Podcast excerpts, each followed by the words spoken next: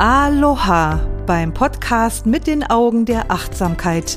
Ich begleite dich auf deinem Weg mit der authentischen Achtsamkeitspraxis, mehr Bewusstsein in deinen Geist, dein Herz und dein Leben zu bringen, weil glücklich sein kein Zufall ist.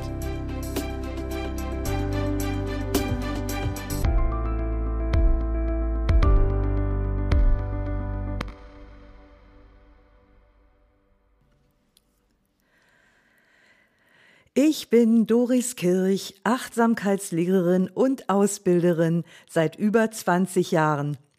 Wie schön, dass du diesen Podcast hörst, um mehr Achtsamkeit, Selbstmitgefühl, Selbstwirksamkeit, Gelassenheit, Wohlbefinden, Einsicht, inneren Frieden und Freude in dein Leben zu bringen. Heute möchte ich mich mit der Frage beschäftigen, sind kleine Achtsamkeitsübungen, die man so zwischendurch mal machen kann, eigentlich wirkungsvoll? Oder kann man sich das auch sparen, weil es sowieso nichts bringt?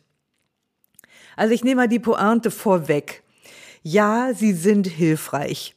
Aber du darfst jetzt trotzdem gerne weiterhören. Ja, auch kleine Achtsamkeitsübungen bewirken was und ihre Wirkung wird oft unterschätzt. Und heute will ich dir erzählen, warum man diese kleinen Achtsamkeitsübungen nicht belächeln sollte. Aber bevor ich das tue, lass mich da zunächst etwas differenzieren. Denn der unbestritten wirkungsvollste Weg zu einem achtsamen Gehirn ist natürlich ein systematisches Achtsamkeitstraining, also so wie es in einem Achtsamkeits- oder MBSR-Kurs durchgeführt wird. Und da spielen die traditionellen Achtsamkeitsmeditationen, Sitzmeditation, Bodyscan, Gehmeditation und achtsame Bewegungen eine bedeutende Rolle, die eine mächtige Wirkung auf das Gehirn und damit auf das Bewusstsein, also auf den Geist haben.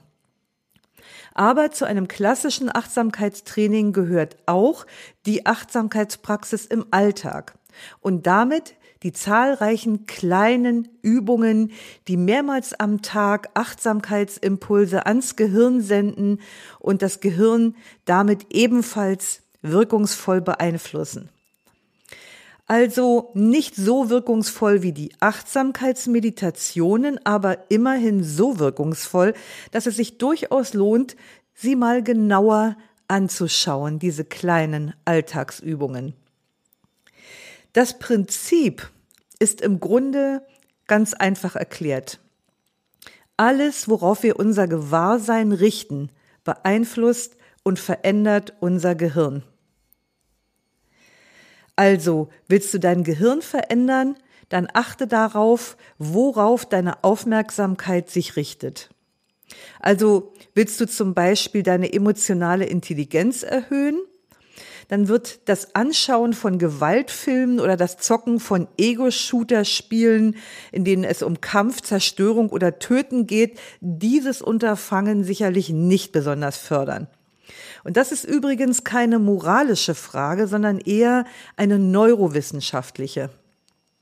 Denn je nachdem, womit sich unsere Aufmerksamkeit beschäftigt, werden bestimmte Bereiche unseres Gehirns angesprochen. Und werden sie immer wieder angesprochen, werden die damit zusammenhängenden neuronalen Netzwerke im Gehirn gestärkt. Du wirst zu dem mit dem du dich umgibst und mit dem du dich beschäftigst. Das ist die Kurzformel. Du wirst zu dem, mit dem du dich umgibst und mit dem du dich beschäftigst. Zum Beispiel haben Neurowissenschaftler herausgefunden, dass Achtsamkeitsmeditation den linken präfrontalen Kortex des Gehirns verdickt und damit stärkt. Und das ist der Bereich, in dem unsere Gefühle für Glück und Wohlbefinden angesiedelt sind. Oder mit anderen Worten, je mehr Achtsamkeitsmeditation du praktizierst, desto glücklicher wirst du, weil immer wieder dieser bestimmte Bereich des Gehirns aktiviert wird.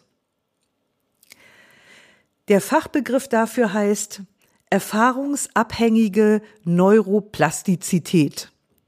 Also Neuroplastizität ist die Fähigkeit unseres Gehirns, sich zu verändern. Und erfahrungsabhängig bedeutet, dass jede Erfahrung, die wir machen, das Gehirn verändert. Es gibt zum Beispiel eine Studie, die gezeigt hat, dass Taxifahrer am Ende ihrer Ausbildung, in der sie sich ja unzählige Straßennamen und Wege einprägen mussten, einen dickeren Hippocampus hatten. Und das ist der Bereich für visuell räumliche Erinnerungen innerhalb unseres Gehirns. Die Wissenschaftler konnten nachweisen, dass sich in dem Maße, wie sich das Gehirn verändert, auch das Bewusstsein verändert. Also zum Beispiel die Art unserer Wahrnehmung und Wahrnehmungsverarbeitung und die Art, wie wir denken, fühlen und handeln. Man hat also durchaus den Nachweis dieser Wechselwirkung zwischen Gehirn und Geist, aber die genauen Zusammenhänge, die sind noch weitgehend unerforscht. Man weiß heute, dass die Bereiche des Gehirns, die angesprochen werden, mit vermehrt mit Blut versorgt werden. Das bedeutet im Grunde, wenn du dich kognitiv und emotional vorzugsweise mit Aggression beschäftigst, mit Wut, mit Sorgen oder auch mit Selbstkritik, dann formst du ein aggressives, wütendes, sorgenvolles und selbstkritisches Hirn. Wenn du dich hingegen mit Mitgefühl, mit Freude, mit Liebe, mit Gelassenheit, mit Gutem und Schönem beschäftigst und umgibst, dann formst du ein mitfühlendes, freudevolles, liebevolles und gelassenes Gehirn. Dein Gehirn nimmt die Form an, die du ihm gibst. Durch gezielte Wahrnehmungslenkungen der Achtsamkeit können wir also die neuronalen Schaltkreise des, ich nenne das immer so gerne, des Guten, Wahren und Schönen, so eine kleine Metapher von mir. Also wir können durch die gezielte Wahrnehmungslenkung der Achtsamkeit die neuronalen Schaltkreise des Guten, Wahren und Schönen in uns stärken und erweitern. Und im Gegenzug baut das Gehirn all das ab, was nicht bedient wird. Man bezeichnet das auch als neuronalen Darwinismus. Kurz gefasst heißt das eigentlich, was du nichts nicht nutzt, das verschwindet. Das heißt also neuronale Verschaltungen, Verdrahtungen, ganze neuronale Netzwerke können verschwinden, wenn sie nicht genutzt werden. Ich nenne das immer gerne, wenn sie nicht bedient werden. Dann baut das Gehirn das einfach ab. Und aus diesem Grund sagt man übrigens auch, es ist nie zu spät für eine gute Kindheit. Denn auch die neuronalen Prägungen früherer emotionaler Verletzungen, die verblassen und lösen sich sogar auf, wenn sie nicht fortwährend bedient werden. Ich habe gerade noch mal in das Workbook meines neuen Achtsamkeits-Online-Kurses Flourishing Your Mind and Life with Mindfulness geschaut. Denn an Tag 25 geht es da um die Frage des eigenen Konsumverhaltens. Und da gibt es einige interessante Leitfragen zur inneren Erforschung. Wie und womit nähere ich meinen Geist? Und das Nähren des Geistes, das bezieht sich auf alles, was du hörst, was du liest, was du dir anschaust oder was du machst. Also das bezieht sich auf Fernsehen, auf den Umgang mit Netflix, darauf, wie du dein Handy benutzt und wie oft du es benutzt. WhatsApp zum Beispiel. Es beinhaltet Radio hören, lässt du dich also im Auto Dauer beschallen zum Beispiel, ist bei dir Spotify ständig on, ständig Knopf im Ohr. Welche Zeitungen, Zeitschriften, Magazine oder Bücher liest du? Worum geht es dabei? Welche Internetseiten schaust du häufig an oder welche YouTube-Videos oder welche Games spielst du? Und das lohnt sich wirklich, das einmal einer näheren Betrachtung zu unterziehen. Denn all das, was du da zu dir nimmst, formt deinen Geist, dein Gehirn und damit letztlich dein Leben. Und überleg mal, welche Möglichkeiten da drin stecken. Wir sind tatsächlich und wahrhaftig Schöpfer. Wir sind Schöpfer unseres eigenen Lebens. Mit so viel Freiheit muss man erstmal umgehen lernen. Und wie gesagt, das ist jetzt keine Frage von moralischer Bewertung, sondern eher eine Frage von, wohin führt mich das, was ich hier gerade tue? Was in mir wird dadurch gestärkt oder geschwächt? Und es geht um die Frage, will ich das? Will ich dieses Resultat haben in meinem Leben? Und all das, was ich jetzt hier gesagt habe über diese Funktionsweise des Gehirns, das bezieht sich auch auf die kleinen, scheinbar unscheinbaren Achtsamkeitsübungen im Alltag. Auch mit ihnen formst du deinen Geist und damit dein Gehirn und letztlich dein Leben. Nimm zum Beispiel meinen Achtsamkeits-Newsletter, den schon ganz viele Menschen abonniert haben und die freuen sich, dass sie jeden Montag neue Impulse bekommen, mit denen sie sich auf Achtsamkeit und Mitgefühl ausrichten können. Und auch dir kann das helfen, unheilsame Qualitäten in dir verblassen zu lassen und heilsame Qualitäten zu stärken. Man könnte es etwas poetisch ausdrücken und sagen, Achtsamkeit ist der Gärtner im Garten deines Geistes. Achtsamkeit ist der Gärtner im Garten deines Geistes. Sie jätet das Unkraut und sie sät und pflegt die Blumen. Und richtest du deinen Geist immer wieder auf Achtsamkeit und Mitgefühl aus, dann wirst du irgendwann mit einem prächtigen Garten belohnt. Ja, vorhin erst habe ich eine schöne kleine Alltagsübung für Achtsamkeit auf Instagram und Facebook gepostet. Die möchte ich dir hier gerne noch mitgeben. Ich liebe sie sehr und ich nenne sie ruhende Hände. Unsere Hände sind ja Botschafter unseres Herzens und unseres Geistes.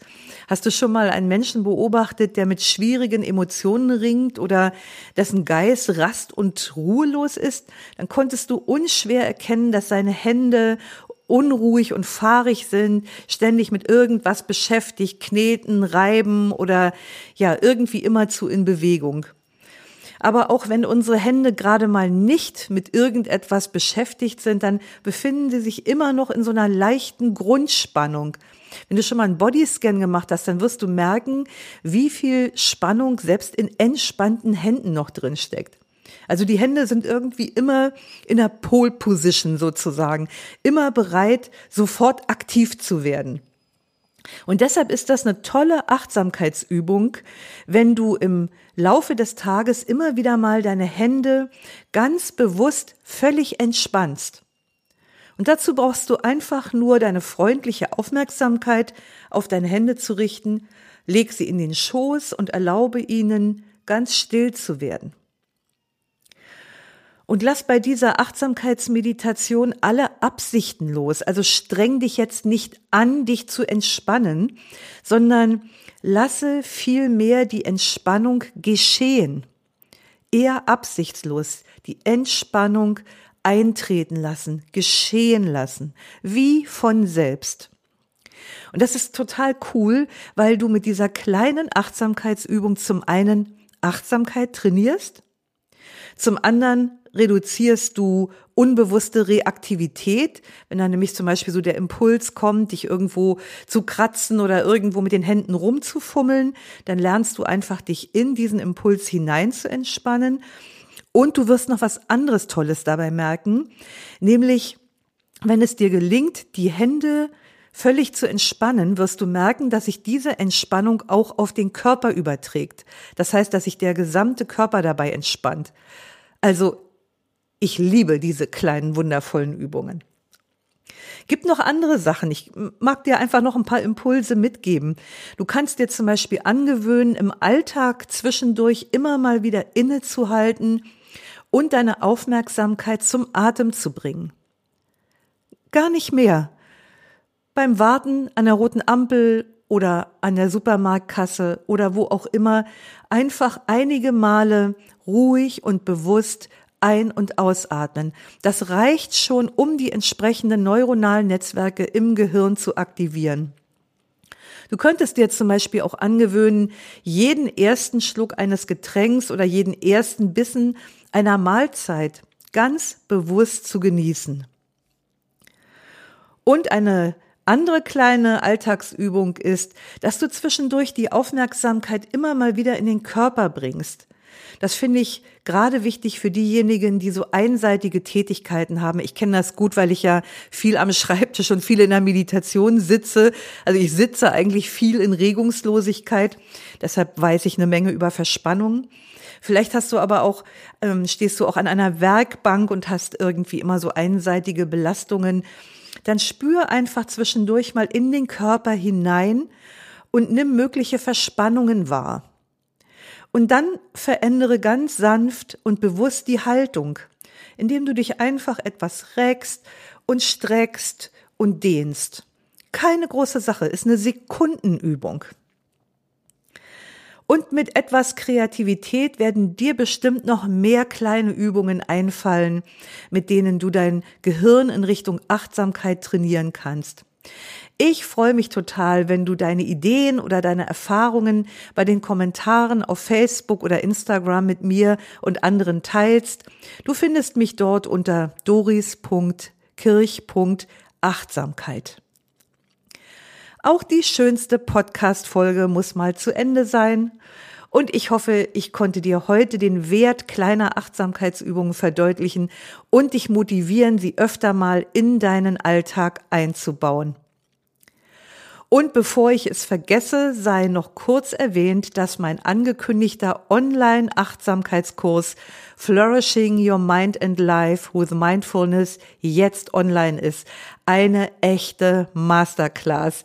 In der nächsten Podcast-Folge erzähle ich dir etwas mehr darüber. Und ein kleiner Tipp noch von mir. Für kurze Zeit ist der Kurs noch zu einem sehr günstigen Frühbucherrabatt zu buchen. Du findest den Kurs auf meiner Internetseite unter www.doriskirch.de. Schön, dass du heute wieder mit dabei warst. Lausche, lerne, liebe und lass uns mit Leichtigkeit leben. Bis nächste Woche, deine Doris.